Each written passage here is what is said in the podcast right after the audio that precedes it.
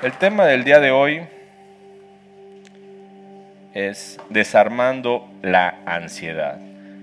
Y bueno, escribí una reflexión y estaba acordándome, porque yo creo que todos aquí hemos pasado por cuadros de ansiedad. Es una epidemia a nivel mundial y bueno, basta nada más con recordar lo que hemos vivido y bueno, yo recordaba que en ocasiones me he levantado a las cuatro y media de la mañana y todavía no amanece y mi cerebro ya está puesto en marcha. Eh, hay un tormento dentro de la cabeza en la cual sabes que te tienes que levantar, te tienes que bañar, tienes que llevar a los niños a la escuela, eh, tienes que pensar qué te vas a cómo te vas a vestir para ir al trabajo. No sabes cómo vas a llegar a fin de mes, el dinero no te alcanza, piensas que te tienes que lavar los dientes, no sabes si te va a alcanzar para apagar la luz y eh, tienes que recordar ir al doctor porque te acaba de surgir un dolorcito y viste en Google que a lo mejor es una enfermedad. Te volteas, tomas un respiro y nada más han pasado tres o cinco minutos y tu cerebro sigue despierto a esa hora de la madrugada y ya no te puedes volver a dormir. Es una batalla constante en tratando de resolver cosas que solamente existen en tu cabeza y te sientes inútil, te sientes que no vales para nada, que tu vida está cada vez peor y quisieras que se acabara. Quisieras que se acabara ese mal sueño, esa pesadilla, ¿no? Que a veces llamamos vida. Y a algunos les va a sonar extraño esto, pero yo creo que muchos nos podemos identificar con algunas partes de, esta, de, esto que les acabo de decir, eh, porque eh, la ansiedad a veces es muy difícil de, de, expresar, es muy difícil de decir cuando lo estás padeciendo. Y solamente cuando tienes estos episodios puedes llegar a identificarte con las personas que están sufriendo día a día. La predicación de esta semana, hermanos, no era esta.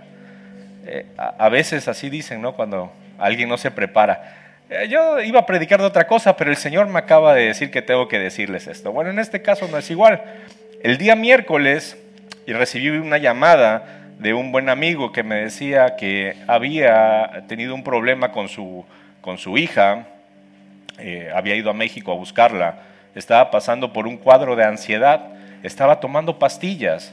Y entonces el Señor me mostraba, me decía que eh, cómo podemos ayudar, cómo podemos dar un mensaje que impacte y te haga libre de este problema que aqueja a la mayoría de la población mundial. Fui con los pastores encargados del centro de rehabilitación. Este, es un matrimonio, los pastores eh, Armando y la pastora Aliot, les mandamos un, fuerte saludo, un abrazo, la verdad siempre te reciben con gran amor y hablábamos con la muchacha que quería eh, recibir la ayuda. Sin embargo, cuando se le eh, decía que Dios era el que iba a trabajar en ella, el que iba a trabajar en su vida, rechazó la ayuda. Dijo, ¿saben qué? Déjenme pensarlo porque yo no me siento cómoda con esto. Yo pensé que me iban a dar un tratamiento, yo pensé que me iban a hacer una ayuda de otra manera.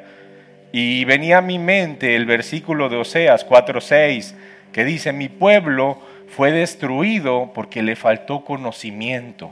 ¿Sí? Por cuanto desechaste el conocimiento, yo te echaré del sacerdocio, y porque olvidaste la ley de tu Dios, también yo me olvidaré de tus hijos.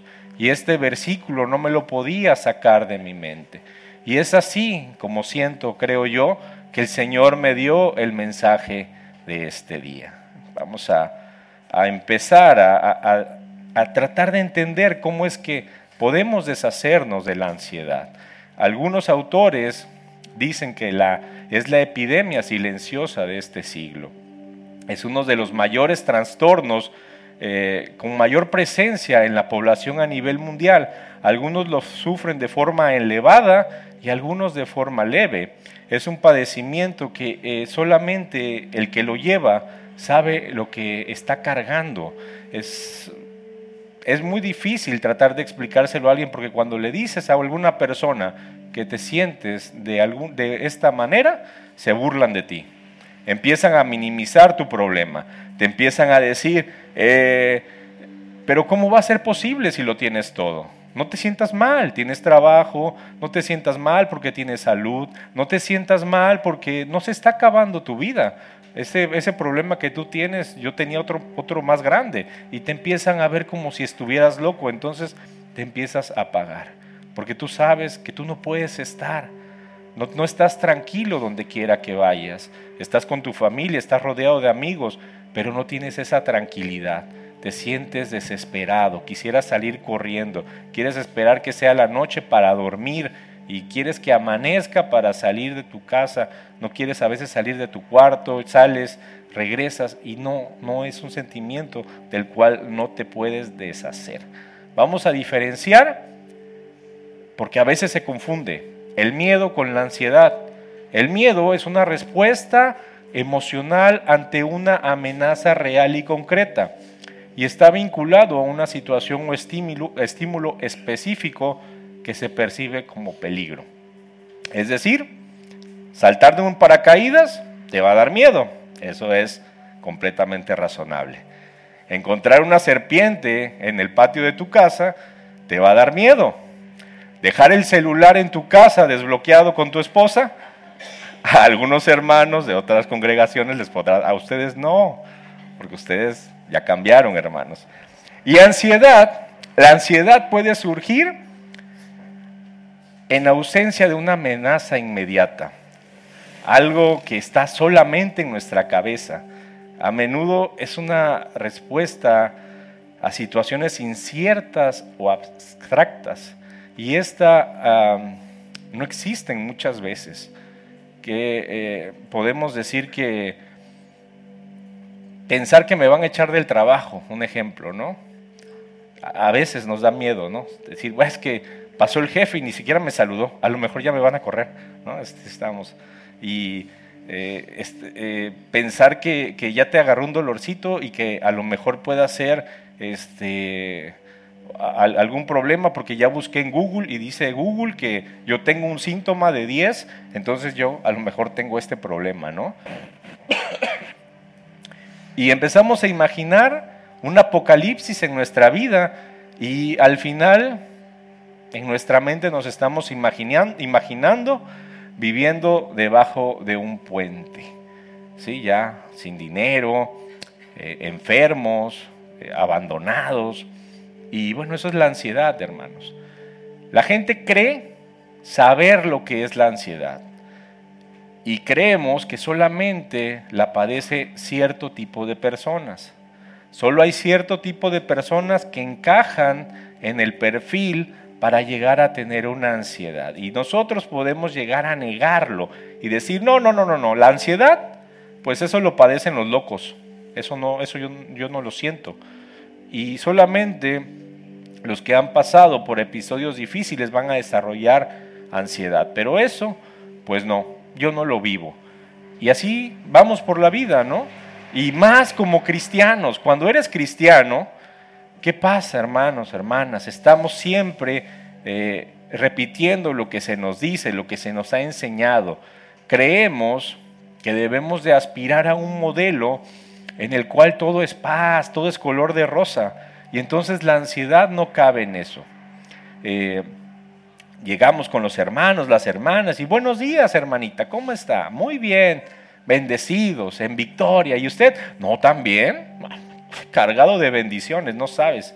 Ahorita oro y se abre el cielo, ¿no? Y ahí estamos, hermanos. Por dentro queremos llorar, queremos decir que estamos mal, pero ¿qué pasa si yo digo que me siento así? ¿Qué pasa si yo le digo al hermano que estoy destrozado, que no sé cómo seguir, que no sé cómo continuar? Se nos ha enseñado que si no tenemos un modelo de vida en el cual todo está bien, el problema es interno. Estamos haciendo algo mal nosotros, pero eh, estar ansiosos no forma eh, ante la cultura del pueblo cristiano como no, no es bien visto.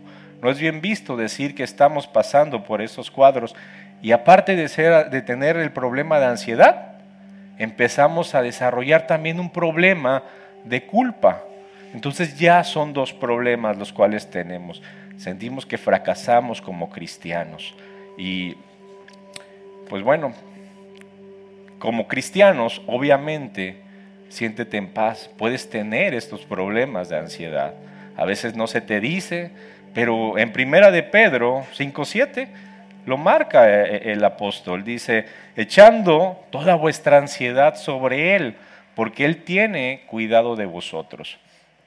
Y déjenme decirles que en comparación con lo que sufrimos el día de hoy, lo que estamos viviendo en nuestro entorno, era muy diferente lo que escribía el apóstol Pedro. El contexto histórico él estaba escribiéndole esta carta a las comunidades de pequeños cristianos que se habían formado por ahí de Asia Menor, lo que ahora conocemos como Turquía, y él les estaba diciendo, miren, no tengan temor, esa ansiedad que sienten porque pues iban a perder su vida, ¿no? Estaban a punto de eh, finalizar con eh, sus días por causa de Cristo. Entonces Él les dice, Dios cuida de sus hijos y pueden confiar en Él.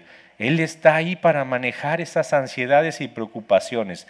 No tengan más temor y esas dificultades que están enfrentando en este momento, Él se va a encargar de ellas. Por eso eh, dice que echemos nuestras preocupaciones en Él, que descansemos en Él. Pablo nos dice en una de sus cartas, no estén ansiosos por nada. Y podrás decir, oye Pablo, pero ¿qué, estás diciendo? O sea, déjame preocuparme aunque sea por algo, déjame preocuparme porque eh, no tengo para pagar la luz, déjame preocuparme porque ya me llegó el papelito que mañana me van a venir los del municipio a cortar el agua, ¿no? Pero Pablo, a lo que se refería, hermanos, era que no debemos estar viviendo perpetuamente en un estado de ansiedad, porque si bien tener ansiedad no es un pecado, esto nos puede llegar a, llevar a caer en un pecado. Te va a llevar a situaciones que no agradan a Dios. Imaginemos a este Pablo con 60 años. Imagínense, un señor ya mayor, edad avanzada. Él tenía 30 años de ser cristiano y en ese momento él se encuentra en la cárcel. Eh, Nerón había encontrado la manera perfecta de, volverse más popular con la gente. ¿Y cuál era? Bueno, matar cristianos. Pablo, pues encorvado de tantos viajes que él tenía, eh, su cuerpo, pues con algunas marcas porque había sido azotado cinco veces, ¿no? Eh, digo, en cinco ocasiones había sido azotado 40 menos uno. Los judíos eh, lo habían este, golpeado con varas, habían naufragado y él tenía todo el derecho de decir, Padre, pues ya la verdad me siento como que me vienen por mí, con su espíritu decaído. Él se podría haber expuesto tantas cosas por las cuales eh, él, había pasado y que ya no quería que quisiera continuar con el Padre en la obra. Sin embargo, cuando él empieza desde la cárcel a escribirle a los Filipos, eh, él en ningún momento, cuando usted lee la carta a los filipenses, lee que él se esté quejando. No se queja de nada. En Filipenses 4:4 dice, alégrense siempre en el Señor. Y dice, insisto, alégrense. Pablo había encontrado una fórmula para que el espíritu no decaiga. Él te dice Está hablando en, tiempo presente. Alégrate. ¿Cuándo? Ahorita. Y siempre esto lo toma hacia el futuro. O sea, alégrate en este momento. ¿Cuándo? Siempre. Alégrese siempre en el Señor. No es un sentimiento, sino una decisión. Te hace recordar que Dios tiene el control en todo momento. Y a veces cuando estamos pasando por periodos de depresión, de ansiedad, eh, podemos decir, esto que escribe Pablo no es para mí. A lo mejor él sí, ¿no? Pero yo no tengo esa fuerza. A lo mejor lo que él pasó, lo que él vivió, esa angustia, pues no es igual que la mía, porque la mía es más grande. No está pasa, Pablo no pasa por lo que yo pasé y es comprensible. Eh, tenemos que aprender a lograr llegar a, ver las cosas como las veía Pablo. Tenemos que recordar que tenemos un Dios soberano.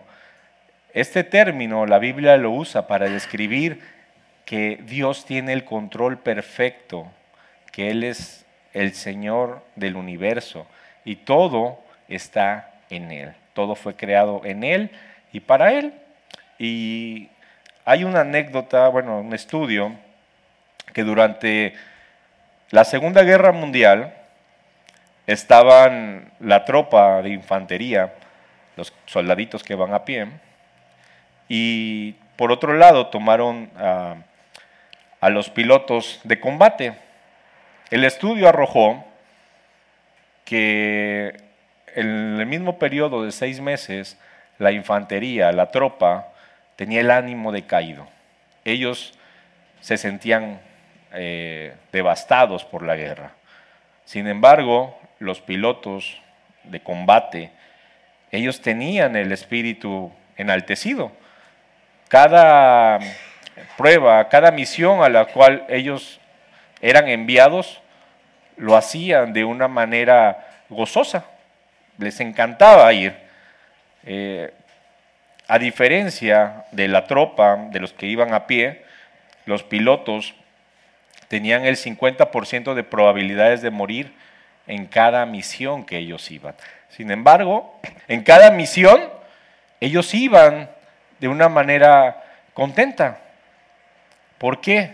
Porque ellos pensaban que tenían el control. Al ellos ir manejando el avión, a diferencia de los que estaban expuestos en el piso a que una bomba les cayera y acabaran con sus vidas, ellos sentían que tenían el control. Y quedarse atascado en el tráfico, hermanos, aumenta la probabilidad de que te dé un infarto al corazón tres veces más, porque pierdes el control. La ansiedad va en aumento a medida de que se ralentiza más y más el tiempo para salir del atasco. Entonces, ¿qué podemos llegar a hacer? En estas dos situaciones vemos que cuando pierdes el control, cuando no tienes el control, tu nivel de estrés y de ansiedad sube. Subirnos a un avión con un paracaídas a lo mejor sería una respuesta lógica, ¿no? Me subo con el paracaídas por si se cae el avión. Eh, no salir a la calle por miedo a que me atropellen, pues también suena muy lógico. O no acercarme a nadie porque me pueden llegar a asaltar, pues bueno, tiene, tiene algo de, lógica, ¿no? Y, así vamos cuando tenemos ansiedad, estamos tomando precauciones que nuestra mente nos va dictando, aunque pudieran parecer locas muchas veces. No nos soltamos, eh, pensamos que en nuestra mente esas precauciones que tomamos nos van a dar seguridad, aunque esto sea algo muy efímero. A lo mejor dices, con 5 millones de pesos en el banco la voy a hacer.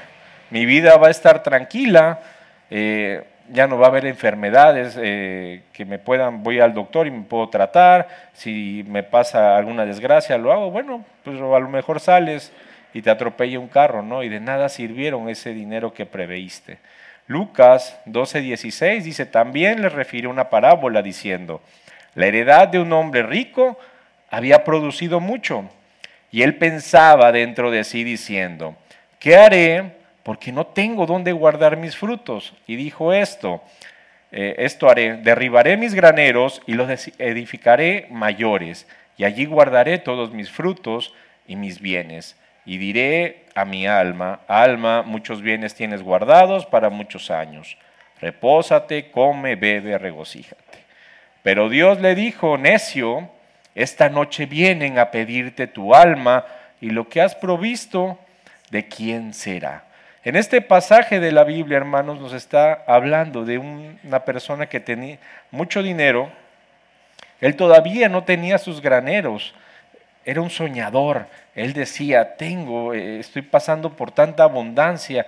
¿Qué voy a hacer? Más grandes mis graneros, eh, estaba preveyendo para un futuro porque él tenía una falsa confianza, tenía un falso sentimiento de control de su vida.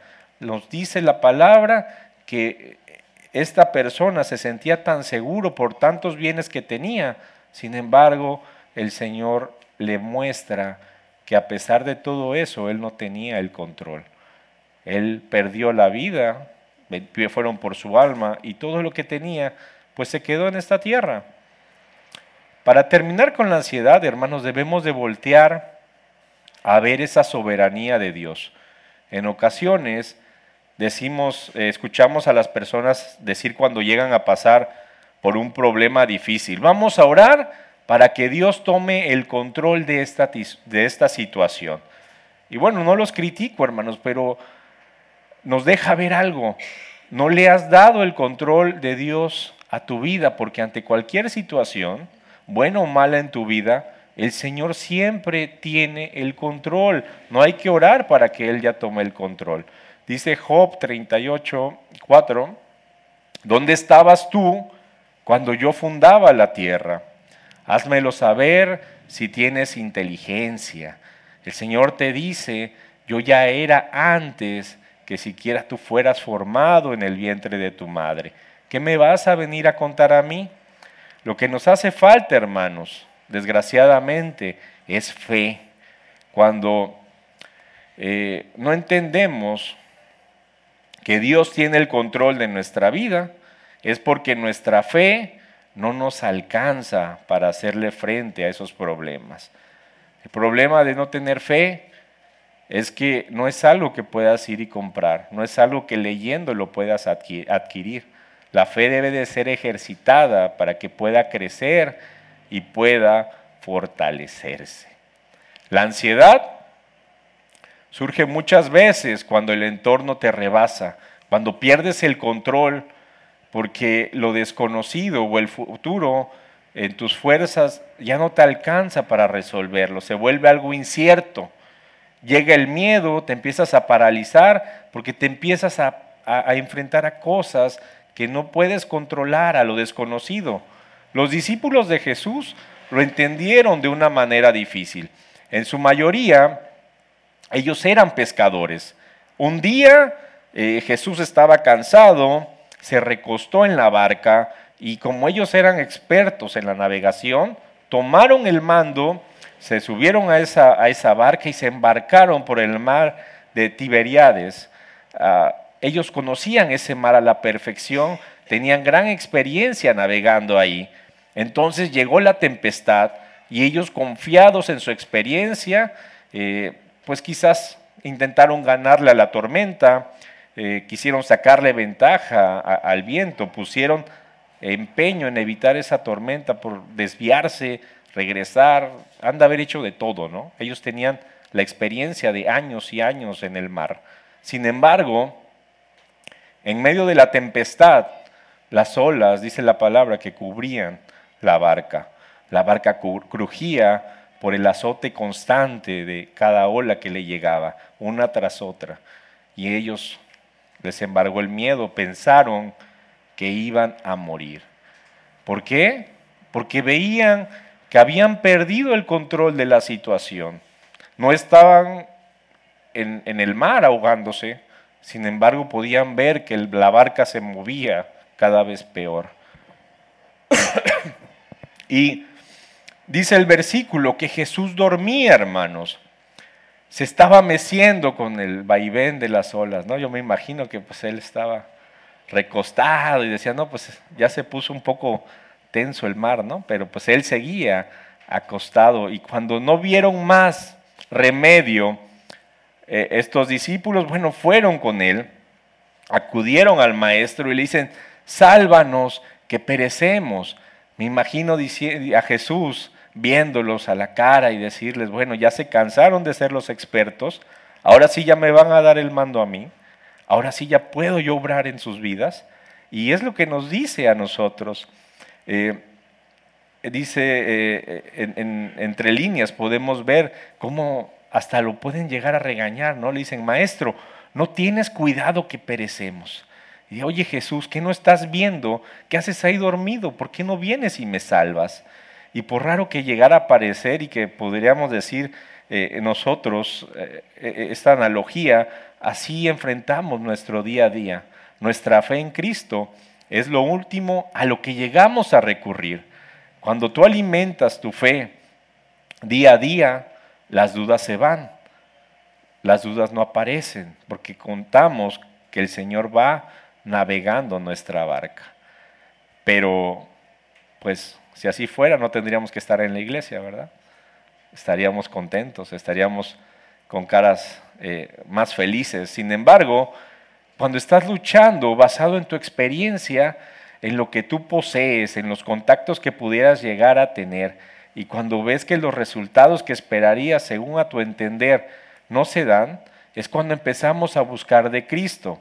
Ahí sí, pero ya que estás en este punto de tu vida, en este punto del problema, va a ser muy difícil que la paz llegue a tu vida porque ya estás acongojado, ya estás triste, ya estás pasando por situaciones que te han puesto en desventaja y te puedes llegar a recordar a Pablo que te dice, alégrense, pues ¿cómo me voy a alegrar si estoy pasando por esta situación? Pero dense cuenta que eh, el alégrense debe de ser antes de estar en la barca naufragando.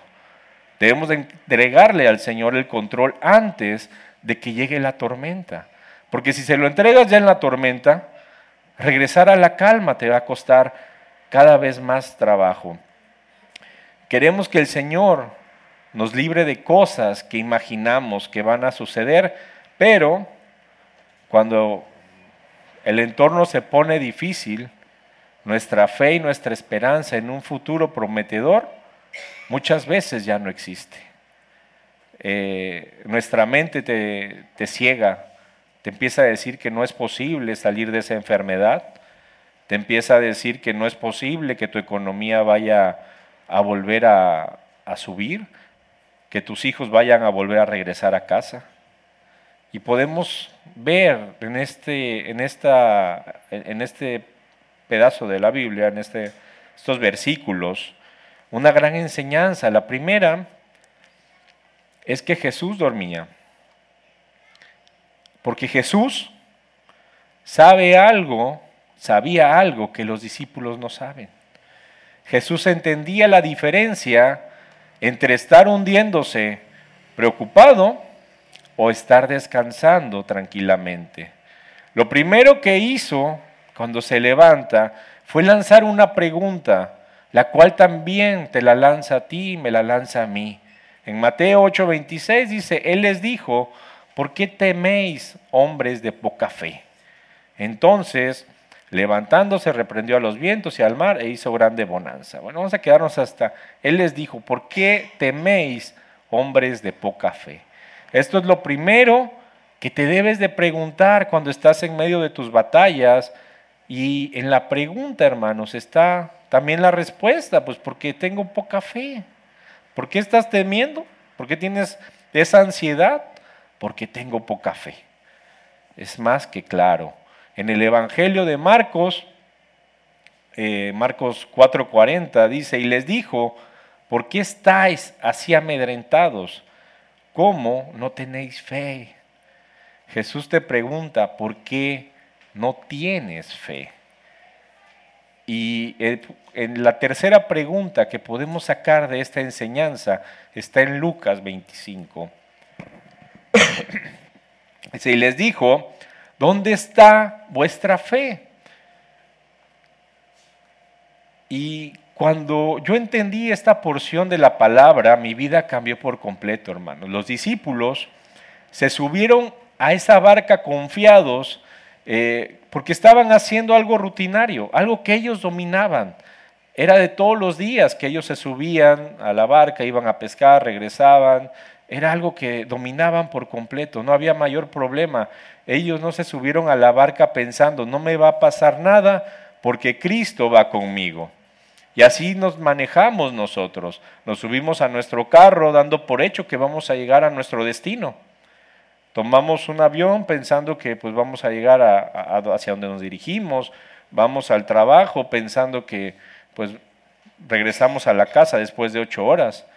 No vamos confiados de que Cristo va con nosotros y Él es el que nos va a traer a nuestra casa nuevamente. No vamos pensando que Él tiene el control del tráfico, de los carros que vienen en contra, que Él nos libra de tantos accidentes. Y es lo que pensaban los discípulos. Lo último que ellos pensaron es que Cristo era el que los iba a librar de esa, de, esa tormenta. Tenemos humanamente límites y cuando nuestro entorno nos empieza a superar, es cuando empezamos a sentir que nos morimos, que Dios nos ha abandonado y vamos a estar a nuestra suerte, nos vamos a imaginar, como les decía, abajo de un puente viviendo en desgracia, porque ya hiciste todo lo que estaba a tu alcance, la, situación no ha mejorado, a lo mejor ya pusiste un negocio, ya pusiste dos, ya fracasaste, ya hiciste todo lo que te han dicho y te va mal y mal. Jesús, a diferencia de nosotros, él ya sabía que no le tocaba morir ahogado. Él sabía perfectamente que su vida iba a acabar en esa cruz. Él sabía que los hombres que lo acompañaban no se iban a morir en ese momento porque tenían ellos que llevar el Evangelio a todo el mundo. Entonces, hermanos, ¿cuántos de aquí creen que tienen un propósito de parte de Dios? Amén, ¿verdad? Bueno, déjenme decirle algo. Un hombre o una mujer con propósito de Dios es prácticamente inmortal hasta que cumple la tarea para la que Dios lo trajo a este mundo. ¿Por qué? Porque la obra de Dios no se va a quedar incompleta. Entonces, tú debes de entender que si tú tienes un llamado, si tú tienes, eh, Dios tiene algo con tu vida, te ha puesto en esta tierra para cumplir su plan, te va a llevar a que lo hagas. Entonces, cuando estés pasando por esos periodos de ansiedad, por esos periodos en los cuales tu vida no te deja, recuerda lo que dice el Salmo 42.11. ¿Por qué te abates, oh alma mía, y por qué te turbas dentro de mí? Espera en Dios, porque aún he de alabarle, salvación mía y Dios mío. Jesús te está diciendo en quién confías. Podrías estar pasando eh, eh, en tu mente, ¿no? en tu vida, el mayor problema.